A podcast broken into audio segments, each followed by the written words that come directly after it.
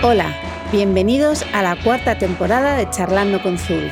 Otro año más, continuamos invitando a amigos para charlar sobre temas que nos apasionan o que nos causan curiosidad. Ahora más que nunca queremos acercar la intimidad de una conversación y siempre como a nosotros nos gusta, improvisando, sin presión y dejando que el momento fluya. Este año vamos a traer no solo gente que nos enseña desde su vida y su experiencia, sino también gente que por su trabajo nos va a enseñar cosas que debemos conocer. Este podcast es nuestra apuesta personal y por supuesto Zubi es nuestro maravilloso patrocinador. Recuerda que en nuestro blog tienes este contenido siempre disponible y muchas más cosas que nos encanta compartir. Bueno, buenos días primero. Hoy he traído a la persona que quizás tiene eh, para mí la mezcla 10 de trabajo que yo quisiera, o sea, lo que, que anhelo, que es que se dedica a 50% a comunicación y 50% a gastronomía. O sea, es que comunica gastronomía. O sea, Elena lo sabe. Para mí eso sería, dame ese trabajo. bueno, bienvenida Patricia Mateo. Muchísimas gracias por venir a charlando con Zubi. Bueno, me hace mucha ilusión. Soy muy fan. Soy, soy chica Zubi total.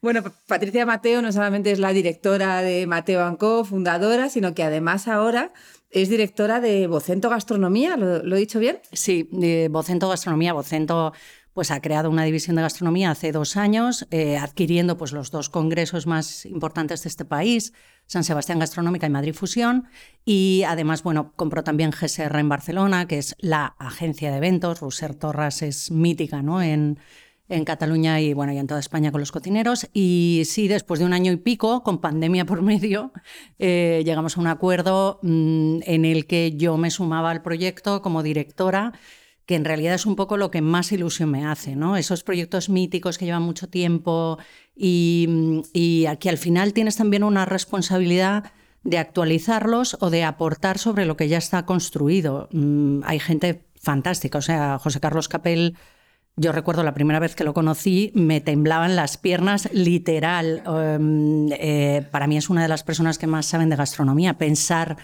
que ahora estamos en el mismo equipo, mm, pues es, mm, para, mí es un sueño. Pues enhorabuena, o sea, Muchas ahora de verdad eh, tienes, ahora sí que tiene mi trabajo ideal.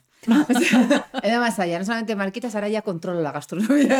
pero es un súper reto, como dices, ¿no? Eh, llegar a un sitio que lleva mucho tiempo y aportar tu visión, eh, actualizar y tal. Sobre todo no destruir, o sea, porque el valor de lo que han hecho y, es que prácticamente son vidas laborales, o sea, es que es gente que ha dedicado su vida, que a día de hoy mm, prácticamente tiene la edad de mis padres y, hay cierto respeto y una parte también como de honor, ¿no? De que te hayan elegido para el club.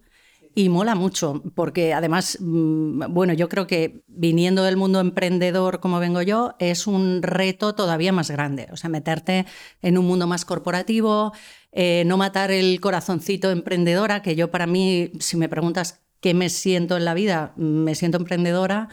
Eh, bueno, pues veremos, es, bonito ¿no? en esta etapa de mi vida. Toda tu vida te has dedicado a la comunicación eh, y en parte te viene de familia, o sea, tu familia tiene también algo de comunicación en su historia, pero vamos, siempre te has dedicado a comunicación.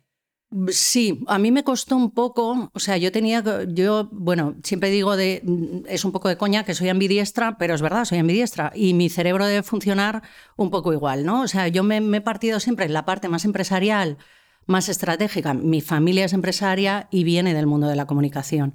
Y yo, de hecho, pensaba, oh, esto de ICADE me gusta mucho. Tenía amigos que estudiaban en ICADE y tal.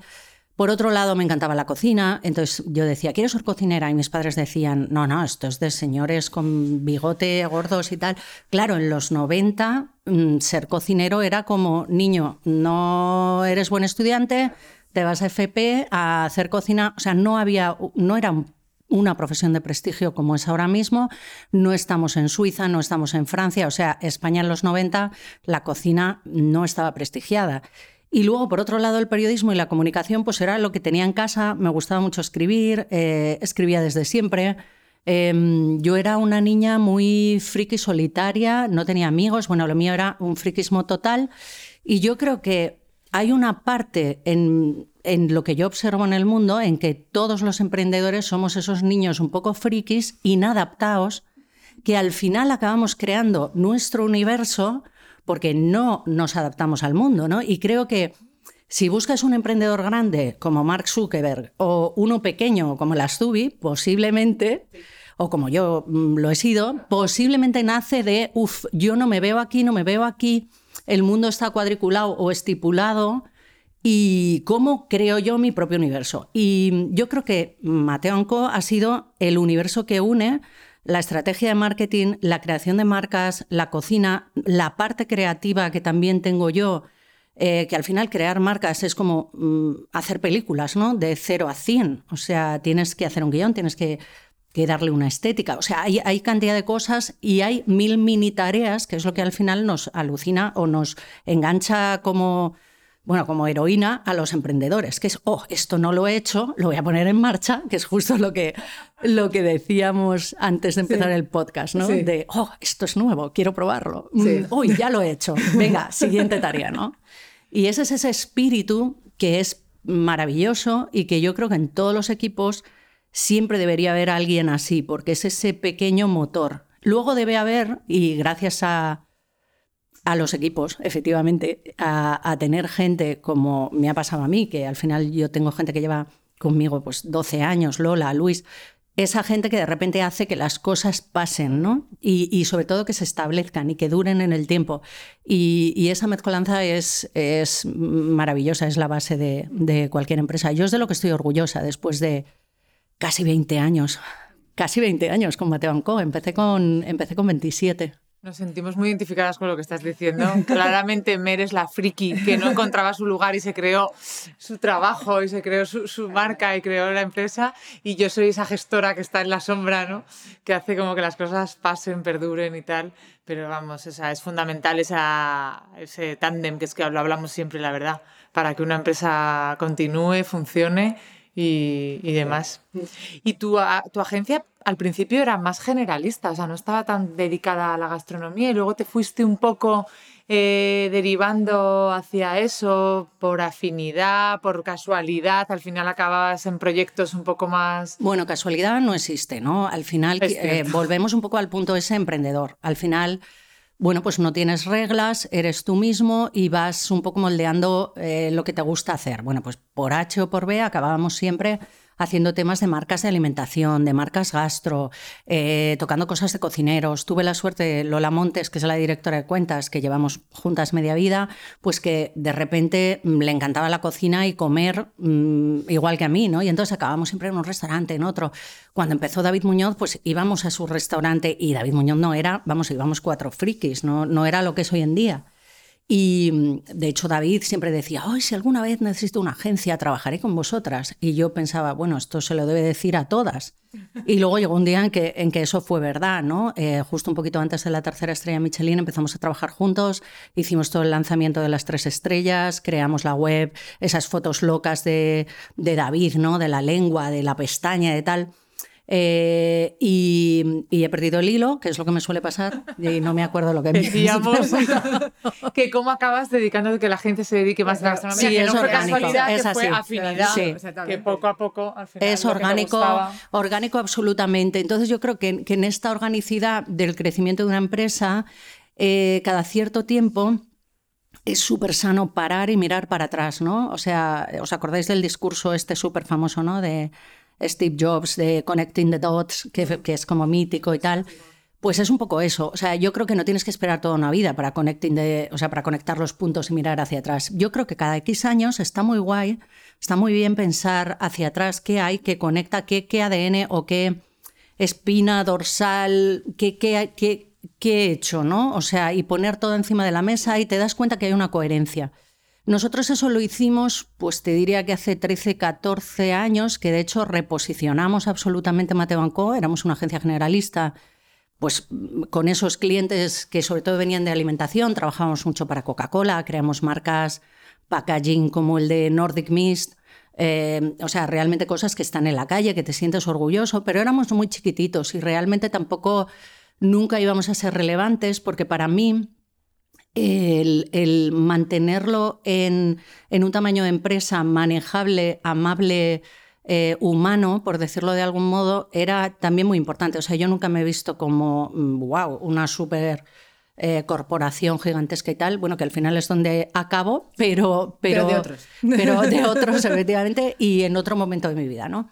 Eh, pero sí, yo ahí de repente pensamos y dijimos, ostras, pero es que nos mola esto y nos encantaría. Y realmente tal vez si aplicamos el 360 que nosotros aplicamos a la creación de una marca, a lo que es la creación de un concepto gastronómico, al trabajo de un de personal branding, o sea, de, marca personal, que es el de un cocinero, eh, tal vez tengamos un nicho interesante, ¿no? Ahí nace el claim nuestro, el We Cook Brands, que al final es cocinamos marcas eh, desde el principio hasta el final y nos empezamos a sentar con cocineros. Eh, empezamos, el primero de todos fue Dario Barrio, que sabéis que murió, o sea, para mí también fue uno de los momentos... Yo pues, estuve en su restaurante varias veces. Yo también. Pues, yo creo que fue el primer gran cocinero que teníamos en la tele con Carlos Arguiñano, el primer tío mediático eh, y un tío, bueno, imparable. encantador. Hiperactivo, fantástico. Eh, yo sigo teniendo su chaquetilla colgada en mi, en mi despacho. O sea, con eso os digo, os digo todo. Y, bueno, empezamos con Darío y Darío dijo, tenéis que meteros más, esto es la pera, porque claro, nosotros de repente no, sabíamos hacerlo de otra manera y existían agencias de comunicación que básicamente se basaban en eh, un poco sentarse con el cliente, cuéntame qué quieres que diga. En el mundo de la gastronomía, de la gastronomía estoy hablando. Eh, y nosotros era al revés. Eh, o sea, decíamos, le hacíamos preguntas, ¿no? A nivel territorial, a nivel, ¿qué te distingue de otros? ¿Cuál es tu ventaja competitiva? O sea, preguntas muy frikis, muy marketingianas para alguien o, un sector que, que, fuera de un Ferran Adrià, ah, obviamente había cocineros míticos eh, que, que, con marcas absolutamente impresionantes, pero que habían crecido muchas en base a su intuición. Luego te das cuenta que la intuición es una parte importante, pero que hay equipos también. O sea, la gente habla de Ferran y Ferran ha sido el gran eh, revolucionario y la gran marca de gastronomía española, por llamarlo de alguna manera, a nivel internacional o del Bulli, pero Ferran ha trabajado con un equipazo de gente top, o sea, desde Tony Segarra, que es un publicitario espectacular, a François Chartier, que, es un tío que ha trabajado maridajes y, y papilas, moléculas, cómo funcionan a nivel comida, o sea, equipazos de gente muy top a nivel internacional, o sea, cuando rascas... No, hay nadie, o sea, yo, yo lo digo siempre, ¿eh? nadie sale de un hoyo. Es, mi expresión, cuando la gente empieza, este ha llegado de la nada, y digo, rasca, no hay hoyo. O sea, nadie sale del hoyo. Siempre hay, alguien trabajo, detrás. Hay equipo. Sí, pero también suele haber, pero suele haber alguien listo. o sea, no, es, eh, no solamente es producto siempre suele haber alguien detrás que te ha dado sobre todo muchos toque, muchos alguienes muchos alguienes exactamente muchos alguienes o sea porque el valor es, vuelvo un poco al símil de la película. O sea te quedas con los actores y el director pero el que el director elija quién es el tío que hace la fotografía o quién va a hacer la música eh, en esa elección eh, eh, eh, está el todo de cómo va a ser el resultado final. Exactamente. Con lo cual sí, nos quedamos con el cocinero, nos quedamos con el director de la peli, pero mm, cuando las cosas salen bien suele haber un equipo espectacular, ¿no? Sí, bueno, hay situaciones además que lo ves, que pasan fases que dices, está todo perfectamente coherente tal, y de repente pues alguien se va, alguien y empiezan a hacer cosas que dices, esto ya no lo pillo del todo, pero se nota que de repente faltan piezas. Cuando todas las piezas son coherentes se, nota, vamos, es que de repente es una bola perfecta que dices, es que la veo por todos sus lados y es perfecta, y si de repente deja de haber cosas de la bola, de repente como que se empieza a esmonar un poco y dices, ¿por qué hace eso ahora este? o sea, en comunicación se nota mucho. Se nota. Mm. Yo creo que también, o sea, esa parte de construcción de marcas de la que venimos en gastronomía, que era, pues, mm, vamos a decir, más intuitiva, eh, a mí por, lo menos me ha dado una visión, o sea, el haber empezado nosotros, pues eh, básicamente cuando el gran cocinero de este país era Ferran eh, y, haber podido ir al Bulli y haber podido vivir eso, luego nos ha llevado a vivir también una profesionalización del sector, a que de repente empecemos a ver grupos hosteleros súper potentes eh, que no lo sabía en este país. O sea, sí había grupos de restauración organizada más franquicias, o sea, obviamente, mm, mm, pero no el siguiente nivel, ¿no? Que es el que nosotros, por encima de lo que sería la restauración más convenience que llamamos, o sea, más de precio o más de que me, viene bien, está a la vuelta de la esquina, tenemos esa restauración lifestyle en la que la marca es mucho más importante. O sea, ya hay un estilo de vida, ya hay una declinación de un territorio, ya hay una escenografía. Em, y en esas marcas tienes un 50% de, de, comida, pero un 50% de declinación de marca. O sea, eh, quiero estar ahí porque el ambiente, lo que me estás contando, el, escenario que me planteas me gusta, ¿no? Y me identifico. Es un poco como una tribu o una comunidad. Y luego por encima de eso sí que tienes ya un mundo gastronómico en el que de repente el sitio puede tener los muebles de los años 70, como pasa en Sacha, pero vamos por la comida. y luego, obviamente, en ese mundo gastronómico tienes pues, a todos los estrellas Michelin, en el que el peso de lo que es la comida es mucho mayor incluso que el peso del, de la escenografía o de... Eh, aunque también hay una parte que no hay en las demás, que es filosofía, ¿no? O sea, tú en una estrella Michelin buscas además pues una filosofía, la que sea sostenible, de cuidado del territorio, de conservación de los alimentos o, de, o del producto de la zona. Como, como, como, una poniente que te está contando la historia de la pesca, que te está contando, hablando de mar. O sea, eso realmente... Un concepto. Un concepto, pero más elevado, como dices, filosófico. Sí, para mí es una pirámide que nosotros hemos creado, porque cuando nosotros llegamos al mundo de la gastronomía desde el marketing generalista, pues hay muchos principios del marketing y la comunicación que son aplicables, pero de repente nos dábamos con un muro. El otro día, ¿te acuerdas? Estábamos hablando y era como, esto es así. Bueno, no, ¿eh? es que en gastronomía aquí hay una derivada. Entonces, el ir aplicando eso y ir dándote cuenta que hay cosas que no encajan te hace, bueno, pues crear tu propia metodología, ¿no? Y, y, nosotros también hablamos de calidad y de calidad 1.0, 2.0, 3.0, la ultimísima calidad, y yo creo que sí que es aplicable a todas las marcas es esa, la filosófica. O sea, cuando alguien consume por sostenibilidad. O sea, ya no hay un consumo, digamos, del producto en sí, sino de una filosofía, intelectual, que en otro caso eh, puede ser simplemente el lifestyle, o sea, estilo de vida o... Pero bueno, o sea, menudo rollos. No, no, no, o sea, interesante. Nos encanta. eh, nosotros eh, siempre estamos quejándonos, yo creo, los españoles. Es que los italianos comunican mejor y nos comen el terreno. Es que los, los franceses son los chauvinistas y no nos quieren para nada. ¿Es, real toda esa queja? ¿Comunican mejor que nosotros? ¿O es que somos un poco acomplejados a veces? Que el aceite no es, no es mejor, el mejor es el mío. O sea, eso lo tienes que estar escuchando todo el día. Sí, básicamente. a ver, em, yo creo, o sea, obviamente aquí hay un factor histórico, ¿no? O sea, cuando, cuando mm, nosotros salimos de esa transición, España, eh, yo creo que es un país, yo lo defino como pasional absolutamente, cuando yo, por ejemplo, me diferencio mucho de los italianos, lo diferencio porque para mí los italianos son exagerados, no pasionales, ¿no? Que, es, que son como dos vertientes, como la cara y cruz de una moneda, ¿no? Los argentinos. Sí, súper exagerados en todo y es maravilloso porque también hay que creérselo. Eh, los españoles somos pasionales, ¿no? Y, y si nos retan, somos la pera.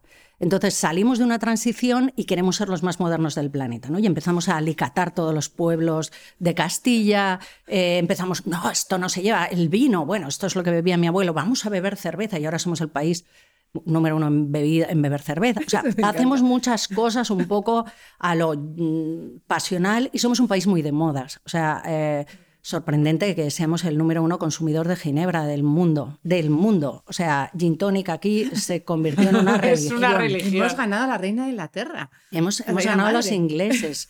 Yo pues siempre se ha dicho como que en España efectivamente las modas como que se expanden muy rápido, que somos una, una, ola completamente con eso. Somos unos comedores de tendencias. Nos pasa muchísimo en restauración también.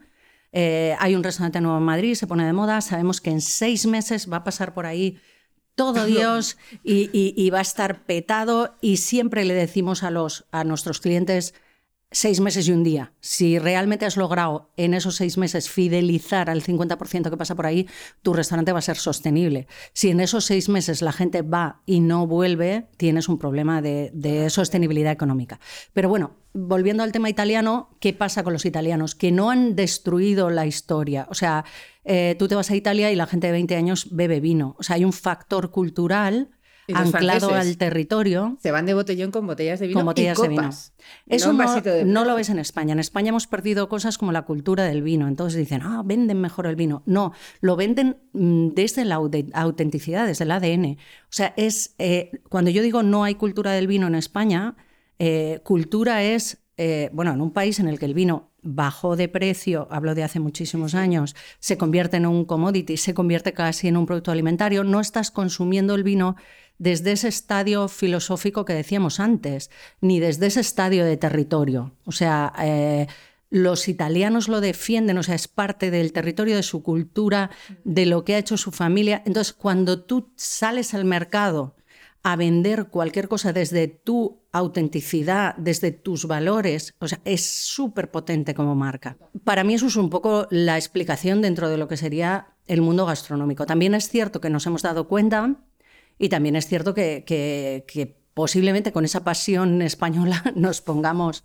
nos pongamos las pilas, pero eh, yo creo que es un poco eso, o sea, que no es tan básico como, bueno, en fin, todo es más complejo, ¿no? Es difícil responder.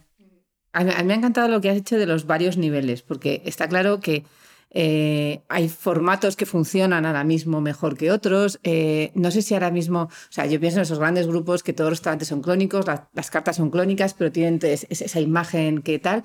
Es- ¿Eso funciona porque tiene que funcionar? O sea, ¿porque ahora mismo buscamos más eso? ¿O tú crees que No, es una bueno, moda actual? El, me- el mercado, mm, a ver, el mercado es elástico en, en algunos factores o en algunos productos, ¿no? O sea, tú puedes tener N hamburgueserías o pizzerías o se parece que nunca el mercado se va a saturar, ¿no? En el caso de esas marcas que dices, pues yo creo que hay emprendedores mm, como Sandro Silva que crea un poco esa es esa primera, ese primer restaurante en el que el estilo de vida, lo que ves, el entorno, es una declinación de muchas cosas y que a la gente eh, le gusta y que yo creo que rompe con una restauración pues que era más de los 90 y tal, y ahí hay un cambio, hay un cambio de paradigma, ¿no? Y ahí luego hay otro segundo gran grupo, que es eh, la rumba, que digamos que coge esos mismos valores o, o ese mismo estilo de restauración y lo hace más accesible a un público más, más eh, joven. Y, y- bueno, nosotros siempre comentamos un poco de coña, Sandro tiene los padres, la rumba tiene los hijos, ¿no? Es como, es como eso. Pero claro, cuando hay un modelo de éxito, lo que decíamos de las modas y de España, oh, vamos a copiar. O sea, la de gente que ha pasado por la agencia, quiero que me ayudéis a hacer eh, Sandro, quiero que me ayudéis a montar, o sea, tengo dinero, soy un inversor o soy...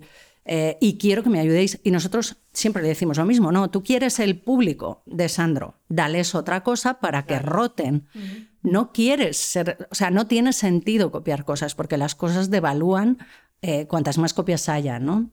Eh, entiende que lo que quieres es ese público, no eh, la copia del restante. Pero bueno, al final sí es cierto, se ha saturado un poco de copias estéticas, de copias de cartas, o sea, eh, las cartas efectivamente son como súper clónicas.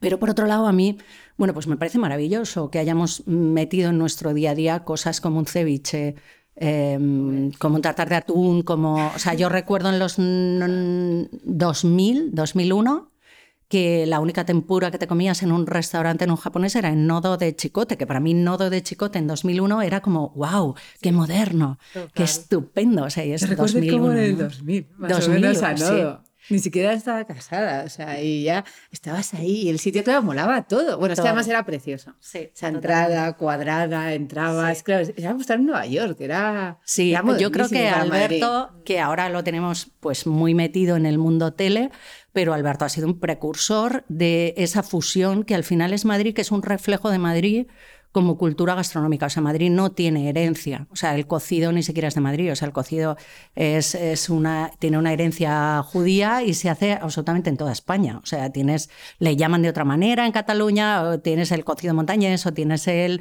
la olla tal. o sea, pero básicamente no es de Madrid. O sea, de Madrid podría ser la casquería. Y Madrid al final es una ciudad de mercados como puede ser Tokio, que es una ciudad de encuentro, ¿no? De, de- un montón de carreteras que se juntan y que tienes el pescado de Galicia y tal. ¿Qué quedaba en los mercados? Pues todo el despojo, lo que no quería la gente de dinero o los restaurantes de prestigio, y te queda la casquería, y era lo que cocinaba la gente trabajadora, ¿no? Pero no tenemos una cocina, no tenemos una herencia, no tenemos un peso. Entonces, al final, Madrid es una ciudad de encuentro que en, los años pues, eh, de posguerra o 60, 70, 80 es una ciudad de encuentro a nivel regional y que en los 90-2000 se convierte en, en, lo que somos hoy en día, o sea, ya en una fusión de culturas internacional. Y Alberto Chicote es el primero que empieza a meter cosas en su carta de, y yo creo que a lo mejor no está reconocido como, como debiera, porque... Yo también lo creo.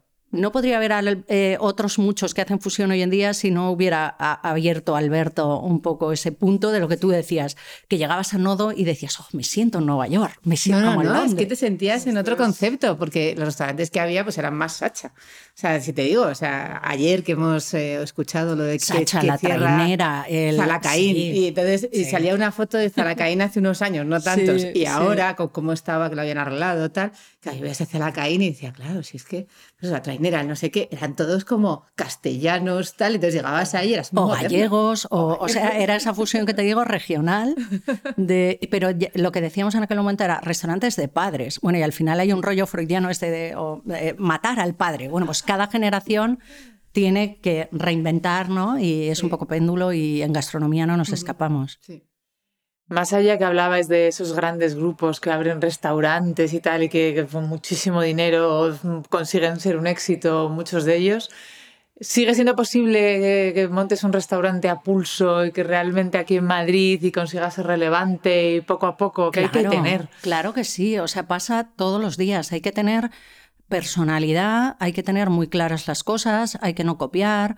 O sea, yo creo que la gastronomía, como cualquier segmento, es necesario todo. O sea, yo no entiendo esa gente que, pues, eh, que a los grandes grupos eh, pues, pues los mira por encima del hombro. Mm, en planes, no, no, es que igual que no nos ponemos todos los días un bolso de Chanel y vamos de Zara a la oficina, eh, quiero decir, cada segmento eh, tiene su función y aparte la gastronomía, como cualquier em, eh, otra disciplina, es un aprendizaje también. O sea, no nos gusta el café o no nos gusta la cerveza la primera vez que, que lo probamos. Hay un tema organoléptico.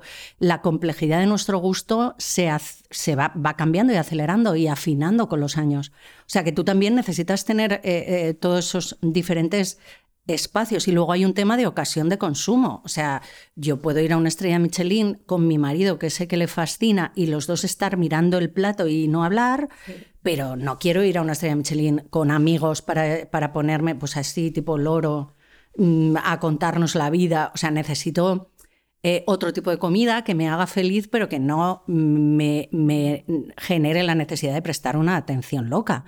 Entonces a mí me molesta mucho eso porque creo que todos tienen un valor espectacular ¿no? en lo que han construido. Es, y puedes construir cosas pequeñas, de hecho se construyen todos los días. Nosotros en la agencia durante mucho tiempo hemos apoyado marcas pequeñas que, que considerábamos que en el momento que nosotros ya pues teníamos un recorrido y hemos ido subiendo también el precio de nuestros servicios, lógicamente, pues eh, eh, no podían acceder, ¿no? Y hemos trabajado para marcas en las que lo hemos llamado nuestro pequeño programa de RSC, ¿no? De responsabilidad social corporativa, de decir, oye, quiero apoyar a gente joven que tiene mucho talento y que posiblemente, pues, mm, en 10 años va a ser importante. Casos de esos, pues tienes, yo qué sé, mira, Iván Domínguez en Coruña con Nado, que ahora viene, en Madrid, viene a Madrid. Eh, tienes a Rodrigo y Nagore en Arima, empezando con una taberna y que han ido sofisticando y subiendo el nivel y que dicen que son Basque Gastronomy. Yo siempre le tomo el pelo a Rodri porque digo que el lobster roll ese que hace, mm, ¿dónde lo hacen? En, si es de Guetaria o... Pero bueno, que, que tienen una cocina que al final es parte de nuestra generación también, o sea, de, de haber viajado mucho. Yo creo que la gente que tenemos más de 40 ya somos esa primera generación que viajábamos, estudiábamos fuera, nos movíamos, incorporábamos cosas de fuera a nuestra vida de manera habitual, ¿no? Entonces también es un reflejo de, esa generación y es gente que lo hace fenomenal y que además gente que por su casa pasan inversores a decirles, oye, lo que quieras hacer luego más grande, yo te pongo pasta y tal, porque porque sí, porque, porque lo hacen muy bien. O sea, yo creo que sí que hay hueco. Lo que no recomendaría jamás es copiar. O sea, creo que hay que mirar quién eres tú, qué puedes hacer tú por la gastronomía, cómo mm, expresarías eso y, sobre todo ver y estudiar muy bien mm, si eso tiene un hueco, ¿no? Porque como decíamos antes, sí hay segmentos elásticos, pero hay otros en los que, oye, no, no, no caben más, ¿no? Y al final hay una burbuja. Mm. Y en estas modas, por ejemplo, eh, me imagino que las modas, por ejemplo, el pan. Eh, que es una moda de los últimos años, que nos hemos vuelto todos locos con el pan, ahora somos todos panarras, eh, como, se denominan. Entonces, me imagino que también las modas ayudan a, mejorar, porque también es cierto que se había perdido, por ejemplo, mucho el pan, se seguía viendo algún sitio, pero realmente también obligan a que la gente se informe, generan también un poco ese aprendizaje, me imagino, estas modas, porque de repente hay gente, pues como tú dices, con una pasión enorme por lo que hacen, que se dedican a contarte a cera, no sé qué, no sé, la primera en Madrid, ¿cuál fue? Panic. sí, sí, Javier Marca. Sí, Javier, además, sí, además era un panadero, es un panadero em, artesano que, que, mm, básicamente autodidacta. Él tiene un gusto por los panes nórdicos además y, digamos que eso se refleja también en su producto. ¿no? Hay un nivel de acidez de, a nivel de sus fermentaciones y tal. A mí el pan de Panic, por ejemplo, me encanta para todo lo que tenga que ver con pues, pues mantequilla, salmón, o sea cosas grasas que dices, jo, esto va de muerte, ¿no? Eh, es cierto que empieza con eso, creo que se convierten también en catalizadores de un sector, como tú decías, y nos hacen un poco más pensar a nivel de consumidores. Necesitamos esa gente. O sea, a día de hoy en Madrid yo creo que puede haber 10, 15 panaderías, pues está Panic, Panem, 130, eh, Panadarío, no sé, o sea, realmente hay mm, un montón, ¿no?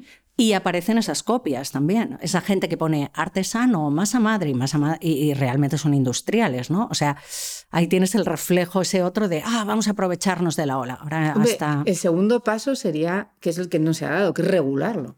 Porque ahora, eh, para ser un pan de masa madre, solo tienes que tener un 1% sí, de masa madre. Eso es, con lo cual en cualquier pan industrial. con masa madre. O sea, prácticamente. Sí, no, o sea, realmente la masa madre tampoco es la madre del cordero. O sea, me refiero que luego la gente también eh, nos vamos al otro extremo, ¿no? Y es como si no tiene masa madre, no es bueno. Bueno, una baguette muchas veces francesa maravillosa que te comes con mantequilla con jamón, eh, pues no, o sea, son otro tipo de fermentos y no pasa nada. Y son fermentos naturales o son o, otro tipo de fermentos, digamos, eh, que, son sintéticos, ¿no?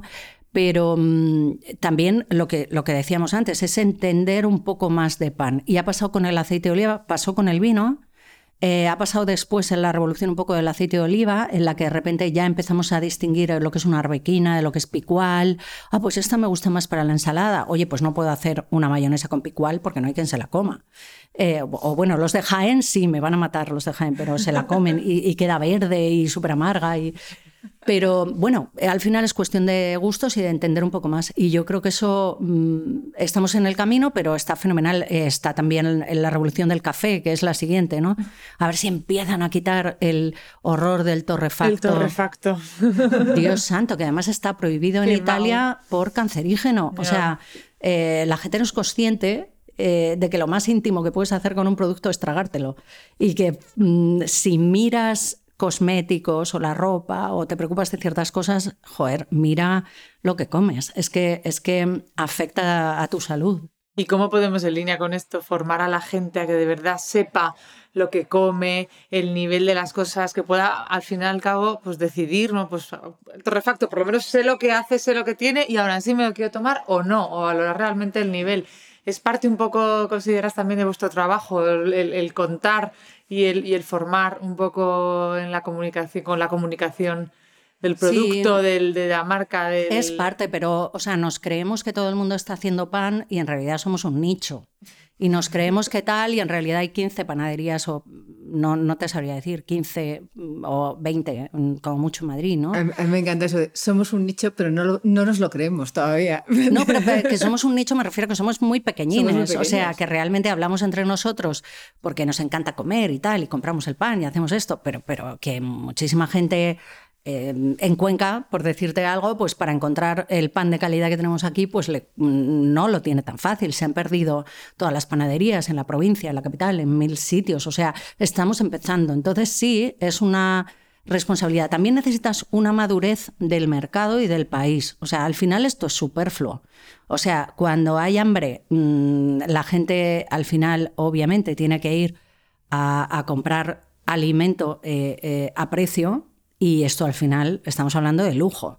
O sea, hay muchísima gente que no entiende que una baguette de estas de industriales, bueno, ni siquiera sabe que son industriales porque en el supermercado le han puesto más a madre, valga 0,50 o un euro y que tú vayas a una de estas panaderías y te digan 6 euros por una hogaza. Y Dios santo. Y no lo entienden. Si, mm, bueno, es un tema también de, eso, de, una madurez en cuanto a consumo, ¿no? Pero bueno, estamos en ello.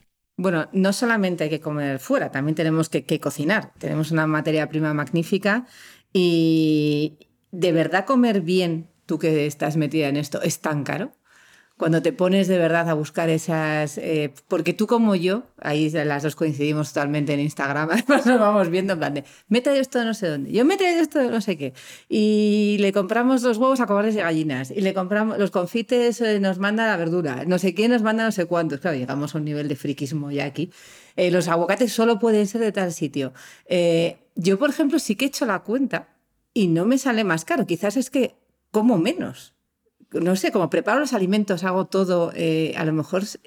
Yo creo que es una cuestión de, importancia, o sea, em, de la importancia que tú le des a qué, ¿no? O sea, eh, siempre se ha hablado o se critica, Dios santo, ¿cómo te puedes gastar 200 euros en un menú, en un restaurante, tal?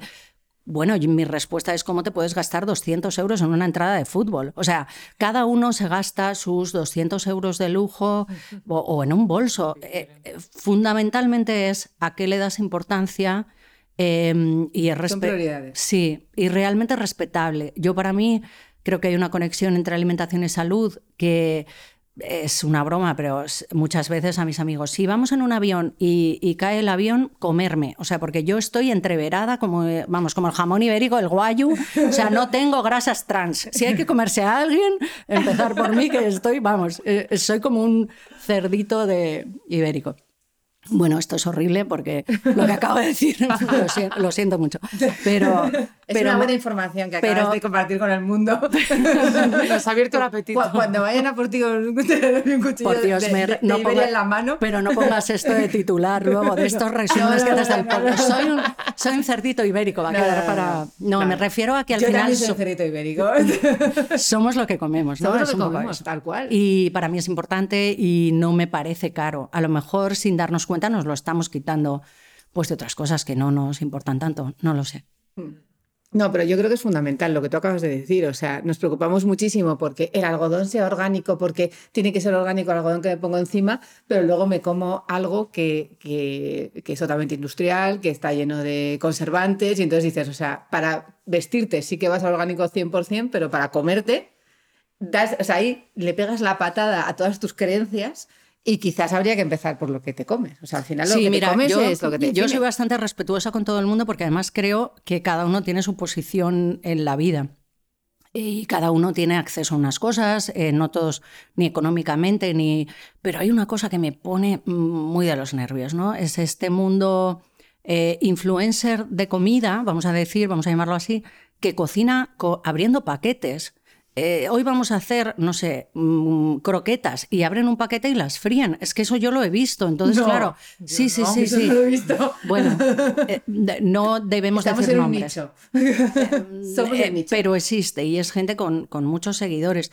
O esa gente que de repente, bueno, pues se da a ciertos productos industriales porque luego hay que hablar de industrial e industrial. O sea, el volumen muchas veces no está reñido con la calidad. O sea, tú tienes un jamón de Joselito que mm. si te digo los millones de jamones que vende, alucinas y la calidad es espectacular. O sea, también tenemos que distinguir eh, a, qué, a, qué, llamamos industrial, si es un proceso no, cuando de volumen. Esa, mm, claro, pero hay otras cosas que realmente, mm, pues coges bolsas de queso de estos de fundir y no es queso, no, lleva nada de queso.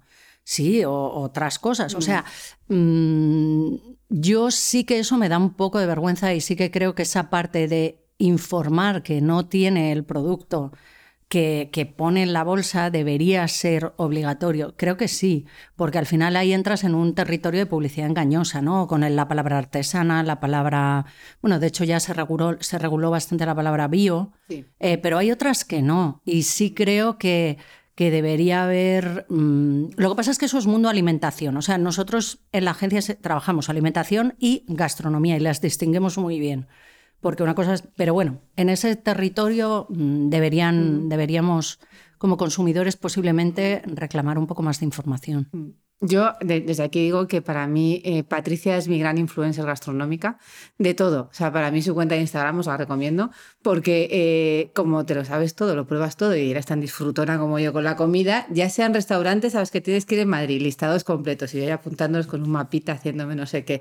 Eh, recetas de cocina, gracias a ti hago eh, perfectamente ya los espaguetis carbonara que se han convertido en una religión en mi casa y cada 15 días hacemos unos carbonara con su guanciale, con todo paso a paso, ahora coges un poquito de la grasa, le haces el no sé qué, todo, todo, lo hacemos todo. Entonces, desde aquí, o sea, de verdad, la- de las mejores influencers que tengo yo en Instagram. Yo creo que porque a lo mejor no lo soy. O sea, ni, ni me, ni me de- ni me defino como ello. Em, al final eh, es eso, es lo que tú dices, o sea, es, es lo que me gusta y ya está. Entonces, nosotros tenemos una cuenta de empresa donde están nuestros clientes y donde también te digo que la selección de clientes que nosotros hacemos está en base a nuestro gusto personal. No queremos trabajar con gente en la que no creamos. O sea, que esta también es otra. El 50% del éxito de- de- del trabajo que hacemos para un cliente es el propio, la elección del propio cliente. Si tú estás eligiendo un cliente que hace las cosas maravillosamente, es un placer y, y- y te pone las cosas mega fáciles y, y es una maravilla. Entonces, yo creo que se basa en la autenticidad y ya está. Entonces, mi cuenta de Instagram es mía personal, o sea, son mis, eh, no, o sea, son mis descubrimientos. Muchas veces, mm, pero muchas están mis clientes, pero porque de verdad voy a ellos. O sea, de verdad voy y pago y como y me lo paso fenomenal. Porque es real, al final es lo que llega. Mm. Totalmente. Y hablando de Madrid, que por eso estamos, para ello vivimos aquí, ¿crees que Madrid tiene como ciudad potencial para ser un, un verdadero referente gastronómico por encima de otras ciudades de España o por encima de otras ciudades del mundo? Tenemos madurez gastronómica, creo que lo hablabas antes. Sí, tenemos un montón de cosas y yo creo que ahora es el momento también de, de venderlas. ¿no? Hay muy pocas grandes ciudades gastronómicas en Europa, o sea, Londres para mí es un referente total, Berlín y Madrid, o sea, Berlín menos incluso, o sea, sería Londres, Madrid, Berlín. Y mucha gente diría, oh, París, oh, Roma.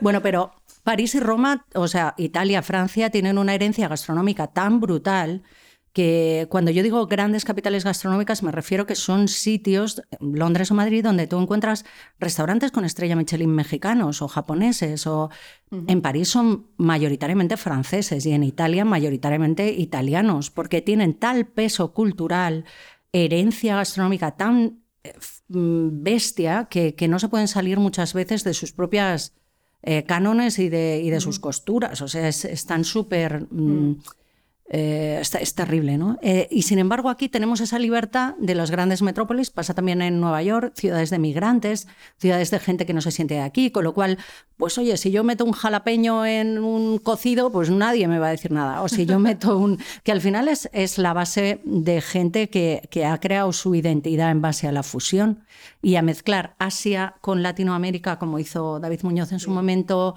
a coger productos de todas partes del mundo porque es una ciudad-mercado. Y eso para mí es una gran metrópoli gastronómica y lo somos. Solo falta creérnoslo. El problema es que Madrid no es tan chauvinista eh, como otras regiones en las que ese orgullo de pertenencia te hace vender tu gastronomía además de otros atributos turísticos. O sea, a mí me dan muchísima envidia en ese sentido catalanes, vascos. Eh, Madrid es que yo digo que soy de Madrid, pero nací en Cuenca, o sea, eh, y soy de Madrid porque llevo más tiempo aquí que he estado en la vida en otro sitio, pero al final todo el mundo, su padre es de no sé dónde, su... Sí, que no nos queremos. Sí, o sea, no, no hay. veces- Sí, pero vamos, es la bomba. O sea, yo soy madrileña a tope, porque además creo que para ser auténtico madrileño tienes que ser de, de adoptado. es parte de ser madrileño. Nosotras somos gatas, gatas. es verdad. Nacidas aquí. Sí, sí, Nuestro padre también y su padre también. O sea, Jo, ya pues sois, sois, vamos, para poneros en un museo, ¿eh? que no hay No, pero tantas. nuestra madre es extremeña. Ya Eso ahí- somos gatas ¿Ves? 100%. Por eso es lo del jamón. Muy Al bien, final el ahí jamón lo de que te hemos entendido. En esta época que estamos viviendo del COVID, el gremio de la gastronomía sí que es verdad que, eh, bueno, la verdad es que por, un lado, por lo, por lo, que está sufriendo, pero por otro lado también por el paso al frente que han dado, que tú también tienes parte de responsabilidad en ello, en ese paso al frente que, que han dado. Y que, como vamos a hacer otro podcast, pero yo quiero que nos expliques un poco ¿Qué es todo lo que habéis montado en e, ese marzo en el cual Madrid estaba sitiada y la gente necesitaba comer? Y tú en ese momento dices, aquí hay que traer. ¿Qué, había que traer a Madrid? Sí, World, Central Kitchen. Directamente. O sea, esto es Haití, pues Haití, Madrid se convierte en Haití y hay que dar de comer a mucha gente y hay que organizarlo. Pues sí, nosotros nos vamos a casa como todo el mundo y un 50% de nuestra plantilla, que depende directamente del trabajo diario con restaurantes, pues se va a casa con un arte, 50%. Y yo de repente, que soy, vamos, hiperactiva, em, de repente hablando con un cliente nos dice, oye, yo tengo una cocina, tengo un obrador, yo estoy pensando en hacer algo benéfico y tal, eh, ¿qué se te ocurre? Empezamos a hablar, ¿no? Y yo soy muy... Em, cuando no sé de algo, busco a quien sabe. O sea, no, no, no hago inventos con gaseosa. O sea, no hago inventos, si hay que hacerlos, los hago con gaseosa, pero me refiero a, joder, ¿quién, quién sabe de esto? Yo en ese momento pensé en World Central Kitchen y en José Andrés. Entonces llamé a mi amigo Matt Goldwyn, que es un tío fantástico, es escritor gastronómico, tiene unos libros espectaculares de viajes y de comida. Él es americano, pero vive en Barcelona. Y bueno, luego si quieres os, cuento algo más de él. Matt ha, escrito uno de los últimos libros con José Andrés, el de, el de los vegetales. y, bueno, Matt está siempre viviendo entre Estados Unidos, Japón, Barcelona. Y entonces le llamé y le digo, Matt, ponme en contacto con la gente de, de José Andrés, ¿no? O sea, nosotros trabajábamos en la agencia con los restaurantes de José Andrés, pero no con la ONG. Él me pone en contacto con Javier García, que es el secretario general de World Central Kitchen, que es un español que vive en Washington, que además monta la ONG con José, o sea, es su socio, hace 20 años la montan juntos, y es el tío que lleva, digamos, la organización desde un punto de vista de operaciones de estructura y tal. Entonces me llama y me dice, eh, a ver, ¿cómo está la situación? Hazme un reporte, cuéntame para valorar si podían venir o no yo descubro cómo trabajan y me siento absolutamente fascinada. O sea, es como no dependemos de ayudas, no queremos ayudas, no queremos subvenciones. Nosotros tenemos fondos. La manera más rápida es necesitamos a alguien que, a quien comprarle comida y necesitamos estructuras de cocina.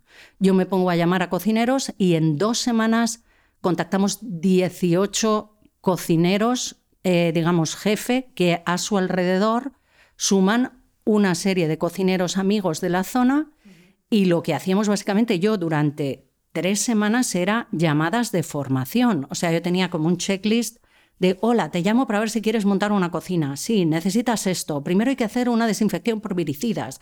Necesitamos unos basculantes. Tienes eh, envasadoras de vacío. O sea, era como un checklist de cosas de necesitamos esto, porque eso era... A mí me dieron como, como el manual de instrucciones. Esto necesitas para montar una cocina, esto necesitas para tal. Y yo era una teleoperadora brutal, con la suerte de una agenda de teléfonos de cocineros en toda España, que, que, básicamente es lo que ha hecho. O sea, yo es como un efecto dominó, lo que decíamos antes de nada lo puedes hacer solo. Entonces, obviamente, luego esos cocineros han salido en la tele, cada uno ha montado su cocina, cada uno ha alimentado millones de familias. Recuerdo cuando llegamos a un millón de comidas. Eh, bueno, la ONG de José Andrés se ha gastado 5 millones de, de dólares en, en, Alimentar España, siguen ahora, han montado aquí la fundación. Bueno, da para otro podcast. No, sí, sí, no vamos a tener un podcast de pero eso. Pero sí, sí, sí, el efecto dominó se empieza con una llamada. De hecho, yo hice un post de Instagram que, que empezaba así. Es increíble lo que una sola llamada, o sea, es, puede hacer, ¿no? Es increíble. ¿Eres positiva con la gastronomía española si vamos a salir de, de esta bien o, o no se va a salir porque... A ver, tenemos que serlo, quiero decir, va en el kit este de emprendedor, el que te dan cuando naces y te... ¿Eres emprendedora? Pues va en el kit, lo de ser positivo, porque es que si no... es cierto, es además, Más, más moral que Positivo, el alcoyano, ¿no? ciego. O sea, es como no sé de dónde la sacamos.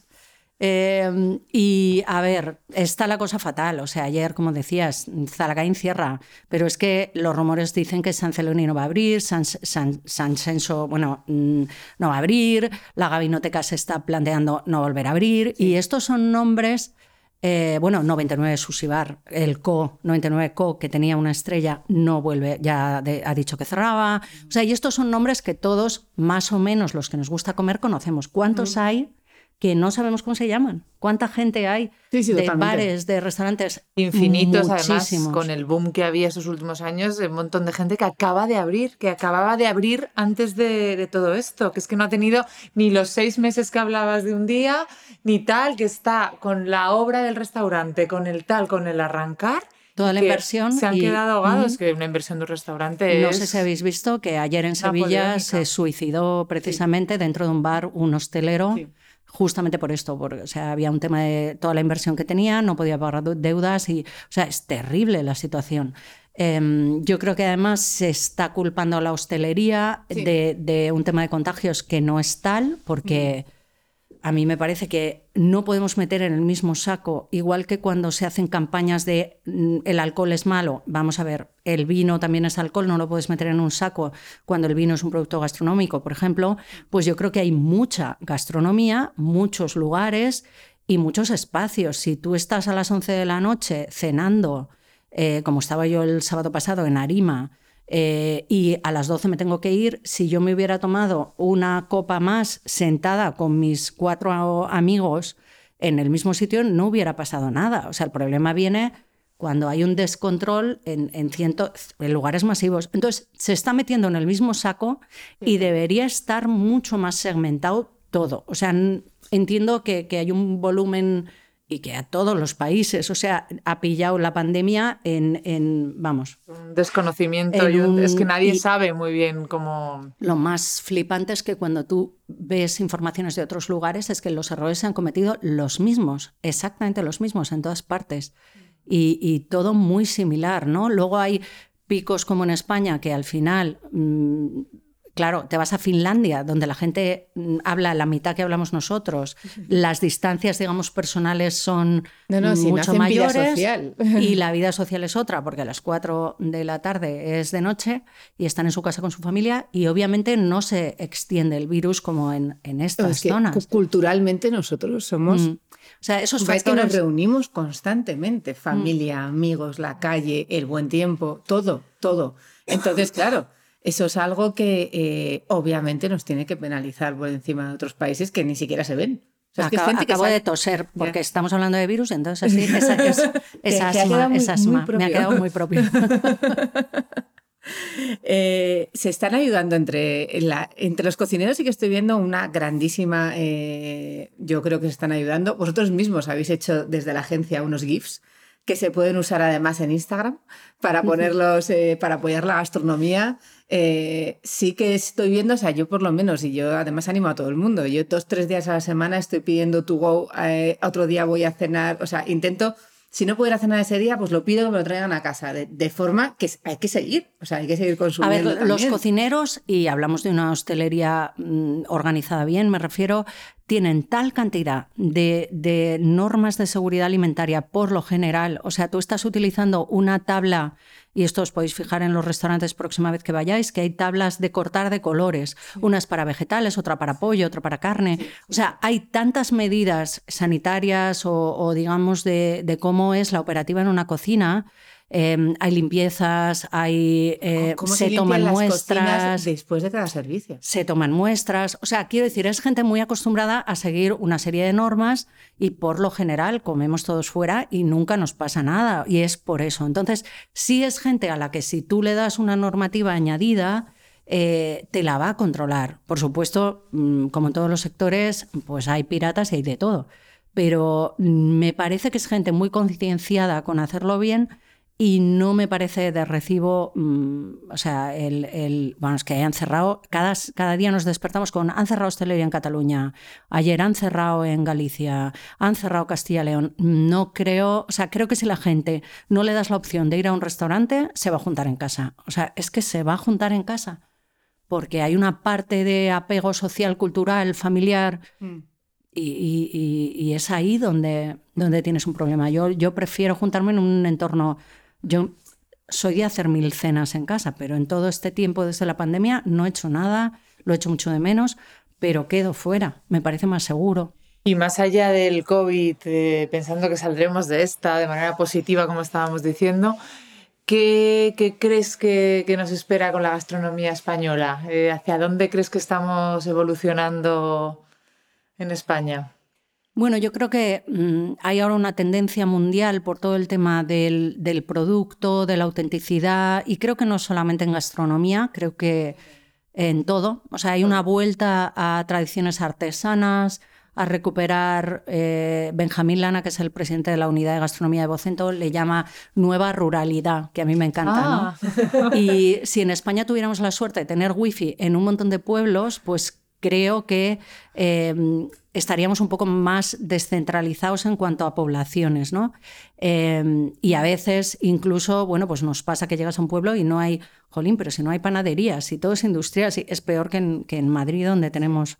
Pero creo que sí, que hay una, una búsqueda de esas, eh, de esas tradiciones artesanas y de esas profesiones que hasta ahora no estaban puestas en valor y me parece muy bonito. O sea, creo que tiene que ver también con, con la generación que lidera ahora las tendencias, ¿no? O sea, siempre en el mundo publicitario, marketing y tal, la generación que lidera el consumo, tendencias, siempre ha sido la generación de los 30, ¿no? 30, 30 y tantos años. Eh, actualmente se estira un poco más y los consumidores se han estirado hasta más edad pero es la, la, la, que tira del consumo, ¿no? Del consumo en cuanto a tendencias. Sí. Esa generación, bueno, que, que, actualmente, pues eh, durante estos últimos años ha sido millennial, es la primera generación en el mundo que no vive mejor que sus padres. No gana Cierto. más dinero, no tiene una casa más grande, no Totalmente. está mejor que la generación anterior. Y eso es la primera vez que a nivel mundial sucede. ¿Y qué pasa con eso? Que a qué te agarras a lo auténtico, a decir, ah, no vivo mejor, pero como mejor, como más natural. Eh, no tendré tal, pero me preocupa más lo que está pasando en mi entorno. O sea, gira hacia unos valores generacionales que son eh, otros respecto a los de sus padres o sus abuelos, ¿no? Eh, recordar que todo es histórico en cuanto también gastronómicamente nosotros miramos mucho para atrás para entender mm. la evolución, ¿no? Y claro, después de la Segunda Guerra Mundial, baby boomers, etcétera, necesitan alimentar masivamente a la población. Es cuando la comida se convierte en masiva y a precios muy baratos. Hay que producir comida muy rápido y muy accesible. Estamos en el otro extremo ahora mismo. O sea, comamos menos carne, eh, pero este es un lema que hicimos para un cliente nuestro, comamos menos carne, pero elige mejor qué carne comes. O sea, come carne, mm, pues a lo mejor una vez cada dos semanas, pero cómete de verdad un chuletón de Galicia, de vaca gallega espectacular, que sabes que ha comido pasto y, y maíz, y no estés comiendo mm, pseudo cosas preparadas que cuando ves la etiqueta alucinas, ¿no? Uh -huh. Yo creo que es un poco eso. ¿Y de tu nuevo trabajo, qué es lo que esperas? ¿Estás emocionada? Lo sé. Eh, tienes, tienes un trabajo, vamos, o sea, tienes ahora en tus manos eh, muchísimas cosas que puedes hacer. Bueno, yo creo que, que esperan ellos de mí. Me gustaría saberlo.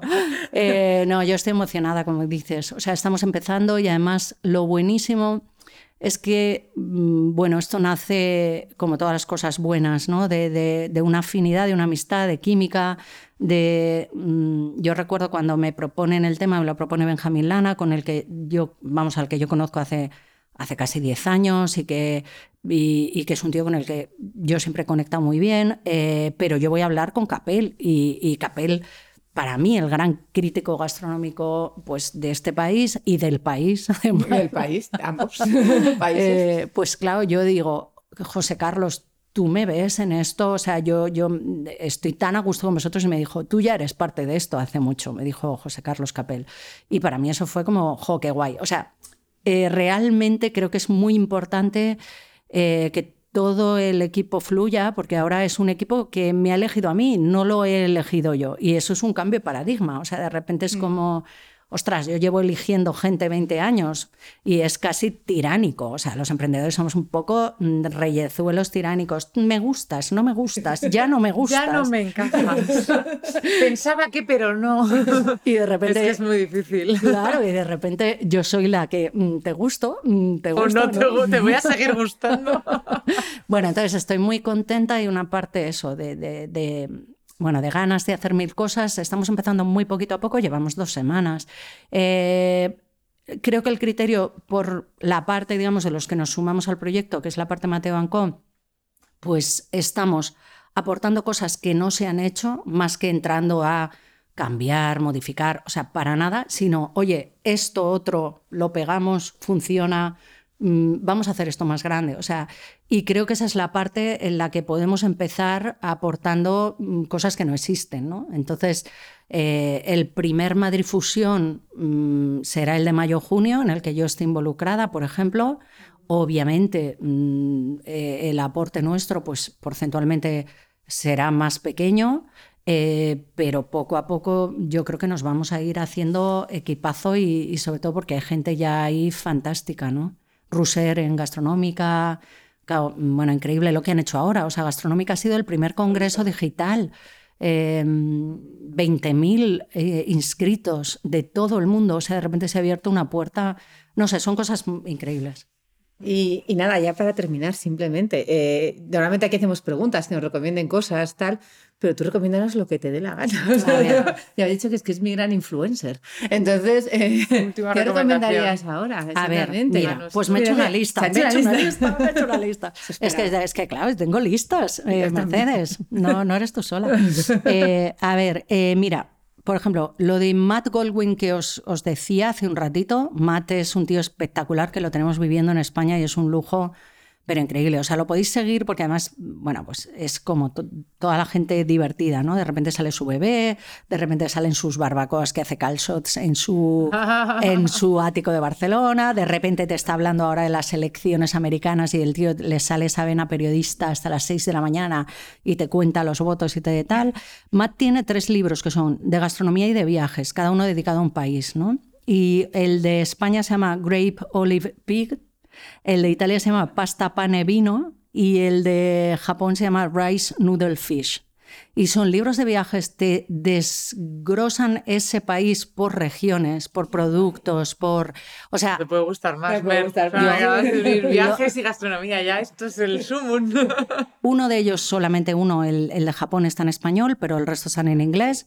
pero son maravillosos y él es fantástico. O sea, y él era eh, socio de Anthony Bourdain que es un oh. cocinero mítico que realmente se conoce muy poco en España y del que os recomiendo también Kitchen Confidential, que es el libro básico. Me leí su libro ya hace mucho tiempo que yo en ese momento descubrí que las cocinas americanas, que no lo sabía, estaban llenas como de expresidiarios. Eh, Básicamente las de casi, las de muchos sitios, no solo las americanas. Cuando cuenta, el tío de la parrilla medía dos metros, pesaba 120 kilos y tenía todos llenos de tatuajes y como, bueno, hacer burdenes que empezó de lo más bajo. O sea, eh, empezó pues como tú decías, soy mal estudiante, no puedo hacer tal, pues vete a trabajar en una cocina limpiando almejas, algo así, en vacaciones por los Hamptons. Sí, bueno, él, era un niño un poco pijo, o sea, fue al Culinary Institute of America, pero, luego... pero efectivamente, y en los Hamptons limpiar almejas no debe ser lo mismo que limpiarlas en...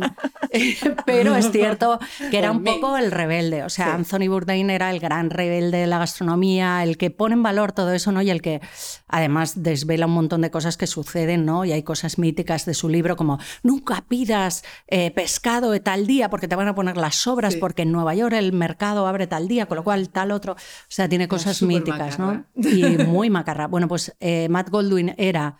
Oh. Eh, socio de Bourdain en un proyecto que se llama Roads and Kingdoms, que además tiene unos podcasts estupendísimos.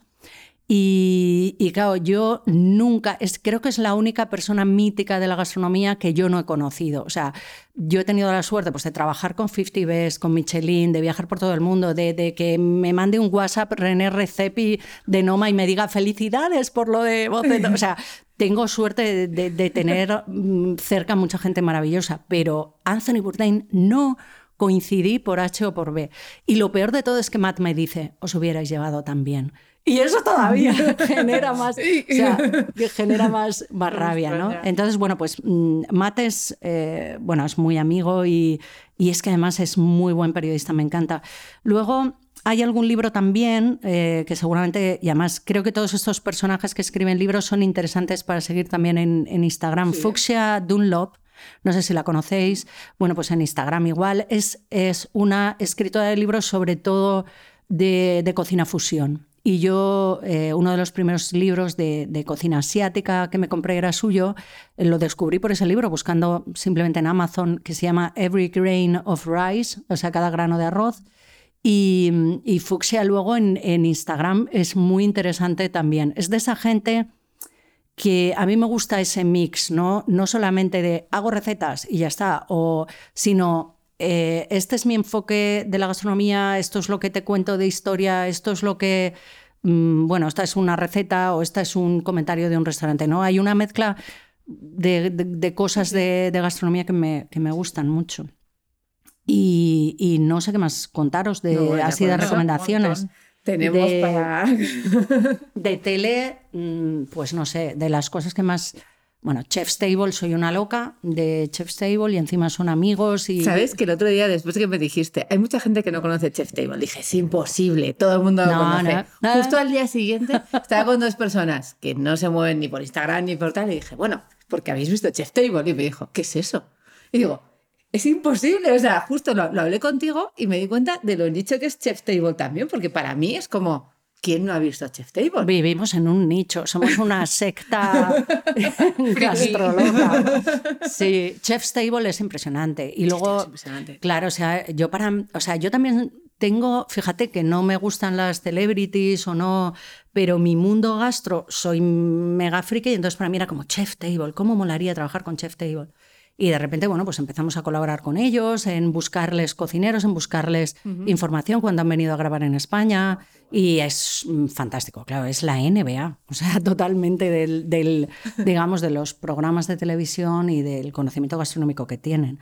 Y, mm, y otro de los programas que me gustó mucho eh, porque creo que además es súper didáctico, es el de Salt Fatty eh, Samir, ¿cómo se llama? Samir Nostrat. Sí, es increíble porque realmente mm, creo que es muy ilustrativo y si te gusta cocinar, eh, esa parte del heat, ¿no? De, de, cómo afecta el calor a los alimentos y cómo te cambia totalmente la percepción de algo, es súper reveladora para mucha gente que dice, esto no me sale y no tiene que ver con la receta, tiene que ver con la, eh, temperatura. la temperatura. Y eso es como de las cosas que más tarde aprendes cuando aprendes a cocinar. el control de temperatura es lo más, eh, yo qué sé, lo, lo, que hace que algo caramelice, que una cebolla se te poche de verdad y caramelice y haga efecto Maillard, o que mm, eso se convierta en una fritanga y, lo que te aporte sea una... O, lo que te aporte sea crujiente y textura. O sea, simplemente con calor y con un mismo elemento, tú puedes aportar un plato dulce, dulzor o, una textura, y es alucinante. y yo creo que es muy revelador para la gente que, le gusta cocinar. Necesitas un poco, para mí, para llegar ahí, necesitas un poco haber tú hecho mucho. Porque si no, claro, es, es ir como tú dices, a la última temperatura tienes que haber pochado mal mucho. Y en ese momento dices, es verdad, por eso ese día me salió, porque aquí todos somos de al 8 en la placa. Tú porque tienes gas. Yo al 9, si se puede, sin paciencia. Y mi marido todo el día, pero que no, se cocina al 9, que el 9, digo, ¿para qué? Pues el 9 está, pues será para usarlo. Pero si el 9 no se usa. Claro, e-, Elena, si hay 9, 8, 7, 6, es porque todos, porque si no sería on y off. Con lo Mira, yo ahora estoy feliz porque hiervo biberones y eso sí que es al 9. sí, pues yo, por ejemplo, ahí sí que cuando pongo alguna receta sí que tengo mucho cuidado con esa parte, ¿no? Y muchas veces yo digo, a tope el horno, y entonces me dicen, ¿qué es a tope? Y yo, lo que dé. Y bueno, pero sí, es, es, es, fantástico. O sea, a mí, por ejemplo, eh, me parece que está muy, muy bien hecho, muy bien hecho ese programa y ella me gusta mucho. O sea, es... E, eh, ella estuvo con Michael Pollan, eh, ella enseñó a Michael Pollan, yo creo que a cocinar en uno de los libros, y para el, que hacía que era fuego, tierra, aire, no sé qué, cada uno hacía de repente, aprendía a hacer barbacoas, aprendía a hacer tal, y se la llevó a ella y le estuvo dando clase, entonces cuando cuenta las clases, porque además ella, no sé si habla muy poco, parece ser, es una persona como muy estética, entonces decía, venía aquí, se ponía, y nos poníamos los dos ahí en silencio, y era casi como, eh, Mindfulness, lo que siempre digo, la cocina es mindfulness. Totalmente. Para mí es mindfulness. O sea, yo es que llego a casa y es como desconectas. O sea, es una actividad que haces con tu cabeza, con todos tus sentidos. Yo no sé cuántas actividades hay que puedes hacer con todos los sentidos a la vez. Hueles, sabes, escuchas, mm, tocas. O sea, estás partiendo algo y para mí es como crack, crack. O sea, el perejil, picar. Mm, o sea, hay algo que te hace, boom, enfocarte y que te hace desconectar y yo llego a casa después de días muy largos y, cocino. Y es mi momento y la gente después del confinamiento, claro, yo mi Instagram antes era solo restaurantes y en el confinamiento dije, ostras, ¿y ahora qué hago? No puedo ir a restaurantes. O sea, no, yo llegaba, no, no sabía qué poner en Instagram, digo, bueno, pues pondré recetas. Y después del confinamiento voy a los restaurantes y hay cocineros que me dicen, pero que sabes cocinar. pero, Muy bien. pero oye, que esto que nos pusiste de cómo pelar los tomates, lo estoy haciendo. Y digo, ostras, o sea, y dices, bueno, sí, sí, claro, sé cocinar, pero... Por eso comunico mejor cosas de cocina, porque sé cocinar. Sí, o las aprecias de otra manera, porque aprecias el trabajo que hay detrás. O sea, es una profesión realmente, buah, súper esclava, no todo el mundo serviría. Y mm, se habla, por ejemplo, mucho de la parte femenina, de si no hay suficientes mujeres, o... pero yo creo que hay un fantasma mayor, que además siempre lo comenta Ana Ross, la mejor chef femenina del mundo, que, que, que, es, que trabajamos con ella además y es fantástica, es eslovena, que siempre dice, hay un problema de edad, que es más que el femenino. O sea, hay un problema de no hay gente de más de 40 en las cocinas, porque físicamente no pueden estar. Y si todo tu negocio se basa en gente de 20, eh, de 20 años, de entre 20 y 30 años, tú tienes un problema de prueba-error. No es gente que tiene la experiencia para muchas cosas. Y estamos desperdiciando un montón de talento a partir de 40 años porque tenemos unos horarios espantosos y porque no estamos cuidando a nuestros equipos. Y es cierto, tú entras en cocinas en este tipo de cocinas Michelin súper... No, no, son todos además muy jóvenes. Son todos muy jóvenes porque... Trabajan a destajo. Sí, es brutal. es brutal. Y yo admiro mucho eso, mucho, porque me parece que, que no se ve muchas veces. ¿no? Mm. Con todos estos programas de televisión, la gente ahora, la gente joven quiere ser cocinero y les parece que todo es fama y tal, y hay mucho trabajo detrás. Y eso no, no lo cuentan muchas veces. Y luego hay un desencanto brutal. Están las escuelas de cocina como nunca han estado en la vida, pero luego hay mucho desencanto profesional también. Hmm, claro, eso es lo que no nos enteramos. Bueno, pues nada, o sea, hemos aprendido muchísimo de gastronomía, hemos eh, hablado de filosofía, hemos hablado, porque al final eso es comer, al final. O sea, desde los romanos ellos filosofaban con la comida y al final me encanta, y, te lo digo, que des valor a todos los tipos de cocina que existen, todos los niveles existen para alguien. No, no hay que ser a veces tan, tan snob ni tan tal de esto no debería existir, debería existir esto otro. Y, sí, y también muy importante lo de valorar eh, lo que nos comemos, que eso es Súper importante. Y bueno, volveremos a hablar de ti seguro cuando hablemos con los de World Kitchen, eh, porque eso yo los necesito, porque quiero hablar con ellos y que nos cuenten, porque me parece una labor eh, bestial y que además en estos tiempos más, más necesaria que nunca. Así que nada, muchísimas gracias por no, este, a vosotras. este tiempo. Vamos, gracias. Gracias a vosotros. Muchas gracias por habernos elegido de nuevo para pasar un rato de tu tiempo. Para nosotras también ha sido un placer enorme pasarlo contigo. El equipo del podcast de Zubi, capitaneado por Elena y por mí, con Sergio en sonido, esperamos haber estado a la altura. La música de este podcast es un regalo de Lulatón, nuestros compositores de jingles favoritos que desde Japón nos acompañan desde el primer día. Si te ha gustado y crees que le puede gustar a otros, compártelo. No hay nada mejor que recibir un regalo porque alguien se acuerda de ti. Tenéis todos nuestros podcasts en nuestro blog, iTunes, Spotify y otras plataformas. Gracias de nuevo por estar aquí. Nos vemos muy pronto.